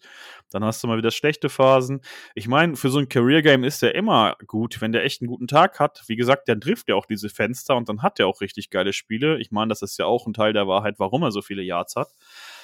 Aber bei uns im Podcast, wenn wir ein Over-Under von Interceptions tippen, dann ist es meistens eine oder mehr halt. Ne? Da tippe ich eigentlich immer das Over, weil der ist immer für eine Interception gut. Wie gesagt, der versucht dann halt auch teilweise Dinge zu erzwingen. Es kommt halt auch ein bisschen auf den Gameplan an, ob das, was sich Bienemy vorgenommen hat, funktioniert. Ich glaube, das ist äh, dann das Wichtigere, als ob als Howell einen super guten Tag hat. Ich erwarte eigentlich von ihm nicht mehr so richtig schlimme Spiele. Davon haben wir aber auch schon zwei dieses Jahr gesehen. Das von daher will ich das gar nicht ganz abtun, aber genauso wenig erwarte ich auch mal die richtigen, krassen Superspiele. Ich glaube, das wird halt wieder so ein Standardspiel. Der wird wahrscheinlich wieder Richtung 300 Yards trotzdem irgendwie werfen, wird wieder nachher 50 Pässe geworfen haben. Dann ist es wichtig, hoffentlich fummelt er nicht, weil er wird wahrscheinlich wieder vier, fünf Mal gesackt werden, davon ist auszugehen. Und da musst du halt gucken, wie viel Fehler er macht. Ne? Der hatte auch dieses Jahr schon ein Spiel mit vier Interceptions. Das ist natürlich dann Vogelwild. Aber sowas erwarte ich eigentlich nicht mehr. Aber wie gesagt, für eine Interception ist er immer gut. Für uns ist natürlich wichtig, jetzt geht es so langsam äh, Richtung Saisonende. Und jetzt muss er natürlich zeigen, dass er konstant gute Spiele macht. Und das ist eigentlich auch das Einzige, worum es in Washington noch geht. Ne? Also, du spielst ja wirklich für einen Top-5-Pick. Ich glaube auch ehrlich gesagt nicht mehr, dass wir noch ein Spiel gewinnen. Klar ist abhängig, was mit Aaron Rodgers passiert, bis wir die Chats spielen. Haben wir ja schon im Vorfeld drüber geredet. Aber ich erwarte nicht, dass wir überhaupt noch irgendein Spiel gewinnen. Das habe ich ja eben schon mal gesagt. Die einzige Frage, die es bei uns zu beantworten gilt, ist Sam Howell der Franchise Quarterback oder nicht? Und deswegen ist wahrscheinlich mehr Hoffnung als alles andere, dass er einfach mehr diese Career Games, diese guten Spieler hat und dann halt einfach wenig Fehler macht und trotzdem ja, die Offense gut aussieht. Du sagst also quasi, wir können uns die nächsten 10 Minuten sparen. Keys to Win gibt es für Washington nicht, die verlieren sowieso. Ähm, wir, wir, spielen gegen. Gesagt. Ja, ich, wie gesagt, wir spielen gegen die Offense, die die meisten Punkte dieses Jahr gemacht, oder die zweitmeisten, glaube ich, habt ihr gemacht. Und wir sind die Defense, die die meisten Punkte zugelassen haben. Also, wenn ihr nachher nicht sagt, ihr macht 40 Punkte oder mehr, dann wäre das für mich kompletter Quatsch, weil das sehe ich. Also ich denke mal, mittlere, hohe 30er werden das auf jeden Fall für euch, weil unsere Defense einfach mies ist. Außer Ron Rivera jetzt in seinem ersten Game, das er called, überrascht auf einmal alle, was ich aber nicht kommen sehe. Und ich, so gut wie unsere Offense sein kann, das Ceiling ist hoch, das werden die nicht matchen können. Und das wird in vielen Spielen Richtung Ende der Saison so sein. Ähm, und ja, es geht halt darum, dass die Offense immer mehr mithalten kann und das liegt dann halt auch an Howell, das ist die Hoffnung. Aber klar, wenn jetzt Washington, wir haben es gegen die Eagles gesehen zweimal diese Saison, Washington kann gegen gute Gegner auf einmal guten Football spielen und du bist wieder komplett überrascht. Mittlerweile kriegst du danach zwar keine Hoffnung mehr, das war Anfang der Saison so, dann hoffst du, oh, jetzt haben wir gegen guten Gegner nur knapp verloren, weil verlieren tust du trotzdem. Und dann bist du aber nächstes Spiel gegen ein Team wie die Bears oder die Giants oder weiß ich nicht, gegen irgendein Team, das auch nicht gut ist, scheißt du wieder komplett rein das ist halt auch Washington. Von daher will ich das gar nicht ganz abtun, dass es nachher doch ein enges Spiel wird, weil das ist halt echt typisch Washington, gegen einen guten Gegner dann auf einmal wieder gut auszusehen. Aber die Defense lässt einfach viel zu krasse, einfache Big Plays zu und das dann, wie gesagt, gegen eure Offense mit den zweitmeisten Punkten. Sollte das relativ problemlos äh, für euch vonstatten laufen, da regelmäßig gegen uns zu punkten. Mhm. Das wäre jetzt meine nächste Frage gewesen. Ist eure Secondary tatsächlich so schlecht, wie die Zahlen vermuten lassen? Weil ähm, ich glaube, ihr habt knapp, ich weiß gar nicht, weit über 3000 Yards in Passing kassiert. Ich glaube 28 Pass-Touchdowns. Ähm, das sind ja schon Werte, die, äh, die natürlich dead last in der, äh, in der Liga sind. Und wenn du selber sagst, ihr seid, ihr seid schlecht, seid ihr wirklich so schlecht? Das kann ich mir gar nicht vorstellen. ja, eigentlich noch schlechter. Also schlechter geht wirklich nicht mehr. Das Backfeed ist so abgrundtief mies. Das Schlimme daran ist, ich könnte mich schon wieder in Rage reden, wenn ich drüber rede, man merkt es vielleicht. Wir haben richtig gutes Talent äh, äh, im Backfield. Also das sind auch teilweise echt individuell gute Spieler, wie Cameron Curl oder er hat auch viele Junge, die gut sind. Forrest ist leider ja verletzt. Der, der ist auch richtig gut. Aber Percy Butler ist auch kein schlechter. Ich meine, klar, von Emmanuel Forbes haben wir uns vor der Saison was anderes erhofft, aber der wird ja mit Sicherheit auch nicht spielen. Das hört sich für mich aktuell mehr nach einem IA-Ding an. Und ja, Fuller ist nicht der schlechteste. Von St. Just halte ich absolut nichts. Der ist immer zwischen PI, Strafe und absoluten Genie und Wahnsinn. Meistens halt mehr Wahnsinn als Genie. Aber die spielen halt als Einheit abgrundtief mies. Und ich habe es ja eben schon mal gesagt, als wir über Del Rio geredet haben, Wisselmeier ist ja auch gegangen und der war halt Highschool-Coach, bevor er unsere DBs gecoacht hat. Ich weiß nicht, äh, wessen Freund der war, dass er überhaupt den Job bekommen hat. Ich möchte ihn jetzt natürlich nicht schlecht reden oder so. Jetzt ist er weg, ist bestimmt ein netter Typ, aber er hat trotzdem einfach einen miesen Job gemacht. Und diese Einheit sieht einfach maß los scheiße aus. Und ich kann kein anderes Wort dafür leider benutzen als das, weil es ist einfach komplett frustrierend. Ich glaube, jeder Washington-Fan, und ich meine wirklich jeder zu 100 Prozent, ist komplett genervt von diesem Backfield, weil in jedem Spiel siehst du mehrere einfache Big Plays, wo du denkst, oh ja, schon wieder passiert. Und das werden wir gegen die Dolphins wiedersehen. Und das ist natürlich abgrundtief frustrierend, wenn das immer so einfache Dinger gibt, wo du denkst, yo, busted coverage oder irgendjemand hat einfach wieder geschlafen und oder sie werden einfach tief geschlafen, äh, geschlafen, ja, geschlagen. Das ist ja auch was, was gegen Tour passieren kann, ne? Wenn er das Ding mal tief wirft, dann denkst du als Washington-Fan jedes Mal schon, der ist eh complete, weil das Backfeed so schlecht ist. Und ja, was soll ich hier noch mehr dazu sagen? Die sind halt wirklich einfach super schlecht. Und auch als du noch Chase Young und Montez Sweat hattest, die haben einfach nicht genug Plays gemacht. Und mit Plays meine ich, die haben auch einfach keine Fumbles geforst oder irgendwelche wirklich spielentscheidenden Plays geforst. Das haben die auch nicht. Deswegen merkt man das gar nicht so krass, dass die weg sind. Aber ja, vorne machst du nicht genug Druck und hinten kannst du nicht lange genug covern und das ist einfach keine gute Kombination.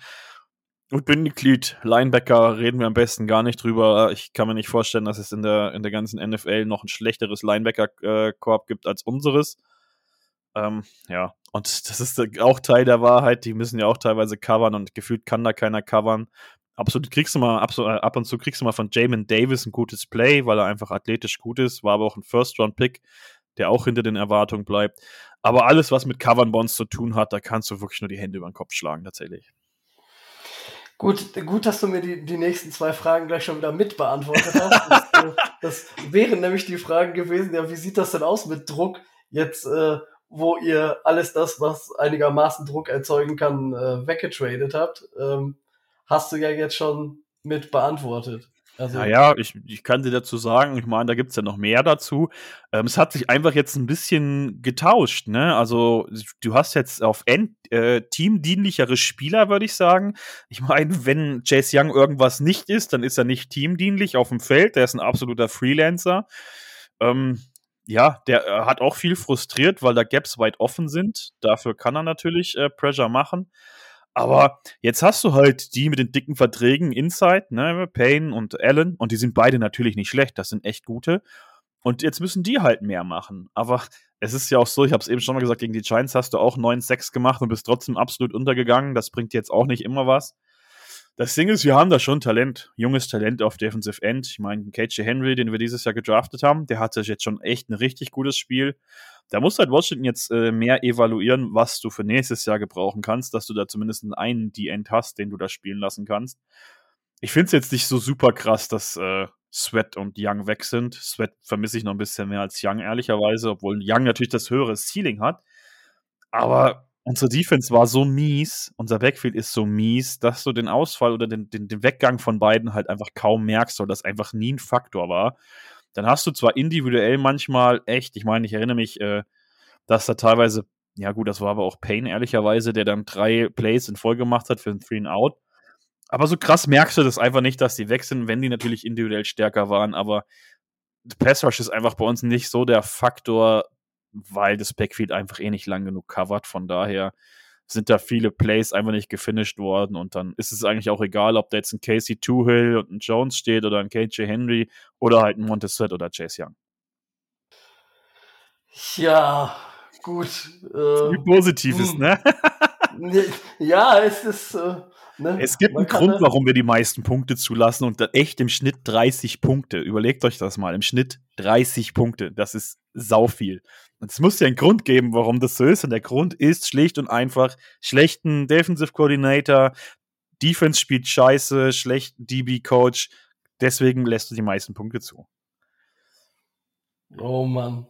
Ja, da, dann habe dann hab ich tatsächlich äh, auch keine Fragen mehr, weil ich könnte jetzt theoretisch fragen, ja gut, wie viel Speed haben eure, äh, haben eure Cornerbacks, um mit, äh, mit Hill und Waddle und äh, auf dem Second Level, wenn die Running Backs durchkommen, äh, mitzugehen, aber ich glaube, das erübrigt sich dann. Äh, du hast, du hast ja auch schon drei, drei, drei bis fünf Fragen zur, zur Defense gestellt. Äh, ja. Dementsprechend, äh, ich meine, du kannst ja auch nach, ich weiß nicht, das müsstest du nicht wissen, nach dem Beziehungsstati der Cornerbacks, Tobi, die solltest du eigentlich kennen als unser Boulevardbeauftragter. Von den Dolphins kenne ich die alle, aber von den Commanders bin ich bei mal einigen nicht so sicher. Ah Mensch.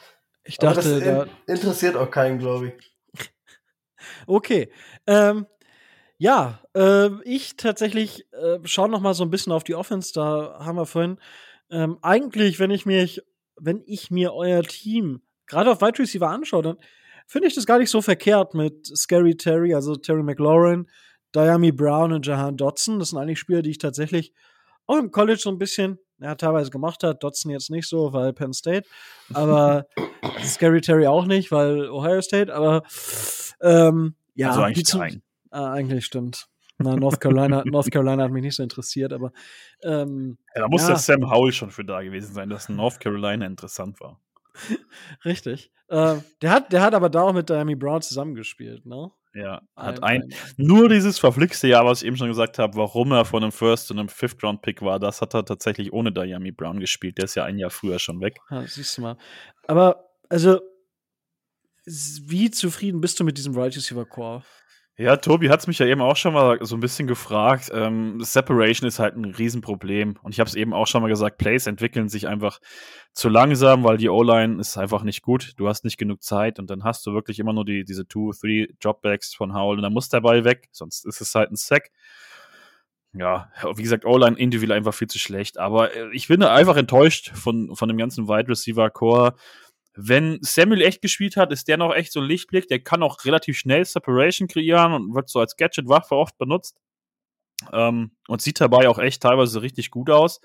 Aber ich finde halt, wenn dein Passing-Game eigentlich dein Running Back ist, sagt das ja eigentlich alles äh, darüber aus, wie die Wide Receiver spielen. Und ich habe es ja auch eben schon mal gesagt, Terry auch schon mit ein paar ungewohnten Jobs so kennt man von ihm auch nicht, weil normalerweise fängt er diese 50-50-Bälle äh, sehr konstant. Das war ja immer so seine Stärke.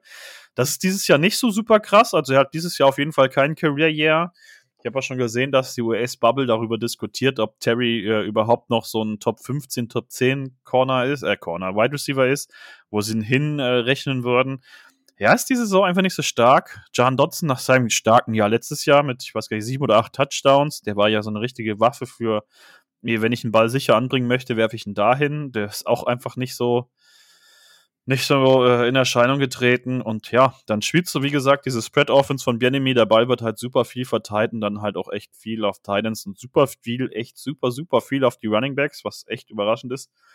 Dass äh, Robinson überhaupt so gut im Pass-Catching ist, das hat ja von uns auch gar keiner gedacht, aber da sah er echt gut aus und auch echt sehr explosiv von einem Wide Receiver muss mehr kommen. Definitiv. Da muss schneller Separation kommen. Die müssen am Pass, äh, am Catchpoint einfach besser sein. Ja. Der Howl ist, der traut sich diese 50-50-Bälle zu werfen. Wie gesagt, der kann diese Fenster auch treffen.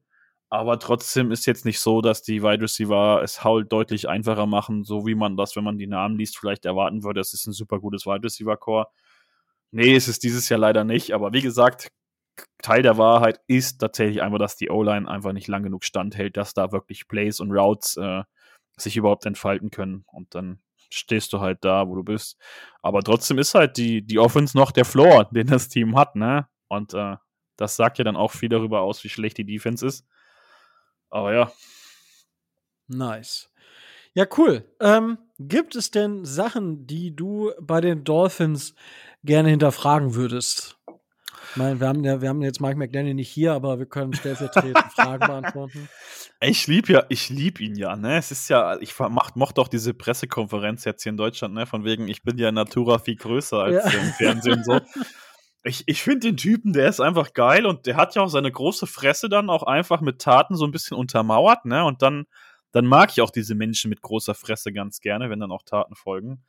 Aber ich weiß nicht, ich bin tatsächlich auch echt bei den Dolphins nicht so krass nah dran. Ich sehe halt Tyreek Hill immer mal in so lustigen Videos, ne? Der macht ja auch hier mit Destroying immer mal so Sachen. Der ist ja dann auch mal so ein super netter Dude. Aber ich weiß, ich ehrlich gesagt kenne ich euer Roster auch gerade so aus dem Stand. Ich habe es mir leider vorher nicht gar nicht aufgemacht, dass ich da über irgendjemanden von euch Fragen stellen könnte, weil ihr habt bestimmt jemanden, den ich interessant finde.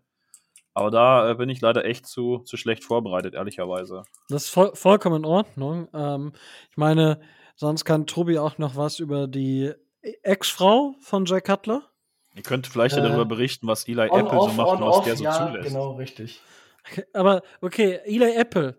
Ja, Eli Apple ist auf jeden Fall ins zweite Glied gerückt, seitdem Jalen Ramsey wieder da ist. Also ja, der spielt er nicht, ne?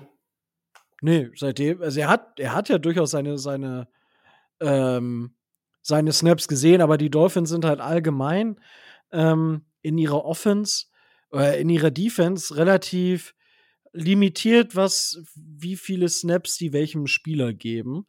Und bei gerade jetzt, ähm, ja, ist das natürlich bei den Cornerbacks dann so ein bisschen, bisschen schwierig. Eli Apple hat tatsächlich jetzt im letzten Spiel gar keinen Snap gesehen. Das, obwohl wir gegen die Jets gespielt haben.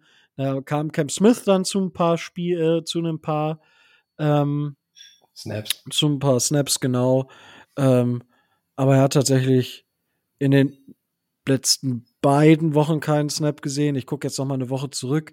Äh, jetzt mal, was mir gerade einfällt, mal was ganz anderes. Wie heißt euer Siebtrunden-Pick äh, von diesem Jahr?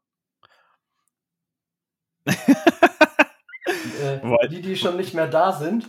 Weil lustige Geschichte, ähm, bei eurem Deutschland-Game äh, hat ein Kumpel von mir tatsächlich aus Frankfurt, der wurde auf einmal von so großen Dudes in Dolphins äh, Trainingsanzügen angesprochen. Äh, die haben ihn gefragt, wo man feiern gehen kann. Und äh, er ist dann mit denen nach äh, Sachsenhausen und hat auch natürlich ein Foto mit denen gemacht. Und wen ich erkannt habe, also Liam Eichenberg war dabei und Mike White waren auf jeden Fall dabei. Und die haben dann einfach mit meinem Kumpel in Sachsenhausen zwei Tage vor dem Spiel gesoffen und haben sich auch für den Tag vor dem Spiel mit ihm verabredet und haben dann ein paar Bier getrunken. Das fand ich sehr lustig. Und da war, ich meine, es war der Siebtrunden-Pick von euch und der folgt meinem Kumpel jetzt auch auf Insta. Und ich habe gerade überlegt, wie der heißt und ob der überhaupt noch am Start ist. Ryan Hayes muss das sein, glaube ich, ne? Ja, genau, genau, genau, genau, der. Ach, witzig. Squad, ne? Der war auch dabei und dann haben sie schön in Sachsenhausen ein bisschen gebechert, eure Jungs. Das fand ich so geil. Verrückt. Ach, so klein ist die Welt, ne? Da schickt mir auf einmal echt Kumpel so ein WhatsApp-Foto und dann, ich denke so, hä, die Gesichter kennst du doch. Und dann habe ich euer Roster so aufgemacht und dann, äh, ja, Mike White habe ich sofort erkannt und die im Eichenberg musste ich tatsächlich dann ein bisschen abgleichen. Aber das fand ich sehr, sehr, sehr lustig. So vielleicht als kleine Anekdote am Rande. Ja, so erfahren wir noch was über unsere eigenen Spieler, was für Säufer das doch alle sind. Ich fand das so äh, geil, ey. Naja, gut, ja. aber Ryan Hayes, äh, der kann meinetwegen tun und lassen, was er will. Also, der, obwohl bei unserer verletzten Misere auf O-Line ist es gar nicht so unwahrscheinlich, dass der vielleicht sogar irgendwann mal spielen muss. Wenn er denn kann. Naja, aber ich meine, Liam Eichenberg hat ja das Spiel gespielt, oder? Das ist, glaube ich, der einzige, den ich erkannt habe, der auch wirklich gespielt hat, weil ich meine, Mike White hat auch nicht gespielt, von daher, aber ja. Tatsächlich, ja. Ich habe ja danach aber gesagt, ich wette auf die Dolphins, die wissen wenigstens, wie man sich vernünftig vorbereitet, hat aber leider, leider nicht geklappt.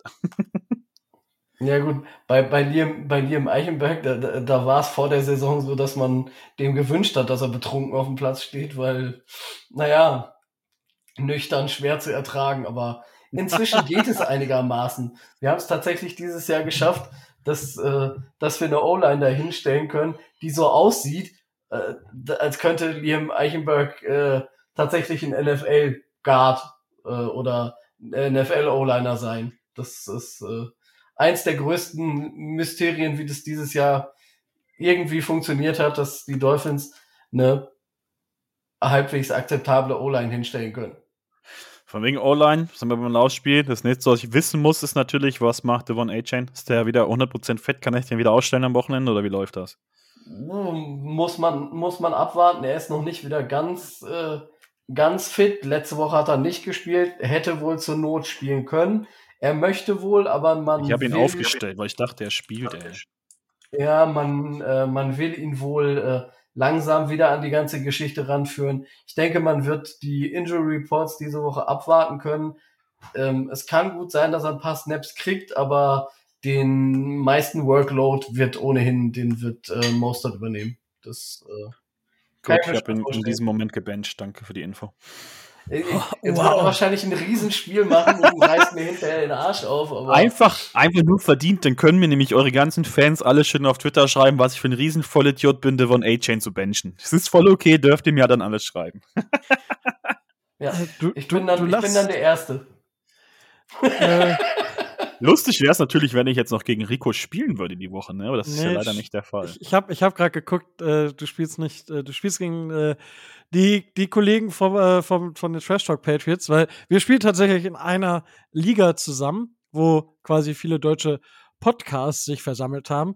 Und witzig, weißt du, was mir da passiert ist? Erzähl. Da habe ich A-Chan und Kenneth Walker äh, spielen lassen, die ja beide quasi Game Time äh, out waren. Ich muss aber gestehen, ich habe das Spiel trotzdem gewonnen. ja, ich bin ehrlicherweise in den letzten Wochen bei Fantasy nicht so hinterher und habe tatsächlich eine, einige Inaktive jetzt schon spielen lassen, weil ich ein Depp bin. Ja, und habe deswegen auch einige verloren. Aber ich glaube, in der, in der Podcast, ja, da stehe ich 6-6. Also es könnte schlimmer sein. Ja, ich bin jetzt auch wieder bei 6-6. Ja, läuft. Also wir betteln uns da hartnäckig um, äh, um die Playoff-Spots. Und in Woche 10 wurde übrigens gegen den Dolphins Drive gespielt und natürlich hat Hawk Talk souverän mit 122 zu 109 gewonnen. Souverän, ja. ja. Ich habe mein Team nicht gut genug aufgestellt, muss ich halt sagen. Das, ach ja, okay, das war die Woche, wo, wo die Eagles ihre Bye Week hatten und die Dolphins. Äh, das heißt natürlich. Ich höre hier nur Ausreden. Ja, zu Recht auch. Zu Recht. Marv Marvin Mims, minus 0,3 Punkte. an dem Spieltag. Respekt. Läuft. Läuft auf jeden Fall. War ein schönes Spiel. Ja, Glückwunsch dann nachträglich. Ähm, hervorragend. Ja, äh, ich werde auf jeden Fall alle Aktien von Devin Achen wieder an den Markt bringen. Also ich werde ihn überall aufstellen, wenn er tatsächlich spielen sollte. Da kenne ich nix. Da kenne ich nix. Ähm, ja, dafür mag ich ihn zu sehr. Dafür. Ich will ja, dass er meine Unterstützung erfährt. Ja. Ich sehe auch gerade, ich muss ihn tatsächlich ausstellen, weil äh, Jonathan Taylor ja scheinbar auch nicht spielt und Jacobs in der Bye Week ist in meiner äh, Home Siehst du? Ja, also, we all believe in A-Chain. Ja, was fragst du da überhaupt? Ja, ich, vielleicht bin ich schlechter Manager und habe das nicht gesehen. Also A-Chain macht äh, 20 Punkte. So nämlich. So, damit haben wir das geklärt. damit gebe geb ich auch zu Tobi. Was sind denn die Keys to Win außer 20 Punkte von A-Chain? Also wenn wir, wenn wir 20 Punkte von A-Chain kriegen, dann wird das lustig. Ähm, ich habe mir, ich habe ja eben die Frage gestellt, ob es äh, Keys to Win gibt oder eher Keys to Lose. Ähm, die Washington Commanders sind ein. Alter Tobi, und du wunderst dich, ne, dass, dass, dass wir auf zwei Stunden kommen. Nein, dass ich dich immer wieder foppe, weil du der krasseste Dolphins-Fan Deutschlands bist, ja, auch, auch der mutigste, weil du hier so, ja, es gibt für die Dolphins keine Keys to win, es gibt nur Keys to lose, weil wir eigentlich das Spiel ja schon gewonnen haben. Naja, nachdem der Tobi mir jetzt eine halbe Stunde zugehört hat, äh, kann man das eigentlich auch nur noch sehen, bin ich ehrlich. Du, du hast ihn richtig indoktriniert einfach. Ja, das, das, das, wäre jetzt der nächste, das wäre jetzt tatsächlich der nächste Satz gewesen, dass ich darauf nochmal eingegangen wäre, so nach dem Motto, wenn ihr, wenn ihr selber nicht an euch glaubt und wenn ihr eine Defense, äh, eine Defense und eine Secondary habt, die im pro Spiel 30 Punkte zulässt, unsere, unsere Defense aber momentan eher so weit ist, dass sie vielleicht 10, 15 Punkte maximal äh, zulässt, dann müssen wir einfach nur die Offense einigermaßen ans Laufen bringen. Ähm, Tua muss seine Fehler im Rahmen halten und äh, dann kannst du das Ding mehr oder weniger locker gewonnen, äh, gewinnen. Nicht umsonst ähm, ist, äh, ist der Spread äh, den, den du in Vegas kriegst, ich glaube bei neun Punkten oder so. Also es sollte schon, man sollte dieses Spiel gewinnen können, indem man äh, auf seine Stärken vertraut, weil der Gegner, weil da Stärke, die eigene Stärke in der Passing-Offensive auf die, äh, auf die Schwäche des Gegners trifft. Und ähm, der, der äh, Steven hat ja lang und breit erklärt, wie das in der Pass-Coverage auch bei den Linebackern aussieht. Und ähm, wenn, wenn man es schafft, ähm, da eine Variabilität reinzukriegen und äh, wenn Tua die Bälle gut verteilt, dann werden auch äh, Hill und Waddle ähm, wieder nah an 100 Yards Spiele rankommen können und ähm, da wird mindestens so, einer von deutlich drüber hinausgehen. Das ist schon mal eine Prediction, die kann ich euch schon mal geben. Mhm. So ähm, so gut kann dann auch Sam Howell gar nicht produzieren, ähm, dass man in einem möglichen Shootout, weil die Dolphins Offense wird viele Punkte machen, ähm, dass man in einem Shootout äh, da sich an auf Seiten der Commanders auf äh, Sam Howell verlassen könnte, dass dass die da mithalten können. Also sehe seh ich einfach äh, sehe ich einfach nicht. Klar, sie werden ähm, da wird man natürlich aufpassen. Sie haben viele äh, viele verschiedene gefährliche Waffen. Tobi, das heißt Keys to Win und nicht Roman to Win. Ja, du, du sagst, Roman du kannst gar nicht, gar nicht mehr. Wir haben doch darüber gesprochen, was, was gut und was nicht so. Komm, mach einen Punkt. Was, was ist die Aussage dahinter? Ich versuche dir zu folgen, ich verliere dich. Nicht zu viele, nicht zu viele Fehler machen. Gut. Dann wird's eng. Nur, nur, nur drei Turnover. Ja. Also ich habe bei uns ja im Podcast jetzt schon gesagt, es ist halt wild, dass du am Anfang der Saison versucht hast, ein Spiel zu gewinnen mit Howells Fehlern und gegen Howell quasi, weil er so oft gesackt wurde. Und mittlerweile ist es bei Washington so, dass du nur Spiele gewinnen kannst wegen Howell, weil er gut ist. Und dass er jetzt mittlerweile die Spiele schultern muss, um sie zu gewinnen, ist halt schon heftig. Also, das, ja, deswegen hast du auch bis jetzt erst so wenig Spiele gewonnen und deswegen hast du einen Top 5 Pick. Und ja, den werdet ihr uns wahrscheinlich nicht kaputt machen. Von daher bin ich da voll bei, Tobi. Gut, ähm, Steven, was sind denn die, die Keys to Win der Washington Commanders? Ähm, ja, du brauchst ein Top-Spiel vom Backfield. Ähm, wenig Busted Coverages ist ganz, ganz wichtig. Also du musst ein gute, gute Team-Defense dahin bekommen. Washington spielt Bend, But, Knock, Break und dann darfst du auch nicht breaken. Das wäre so der erste, würde ich sagen.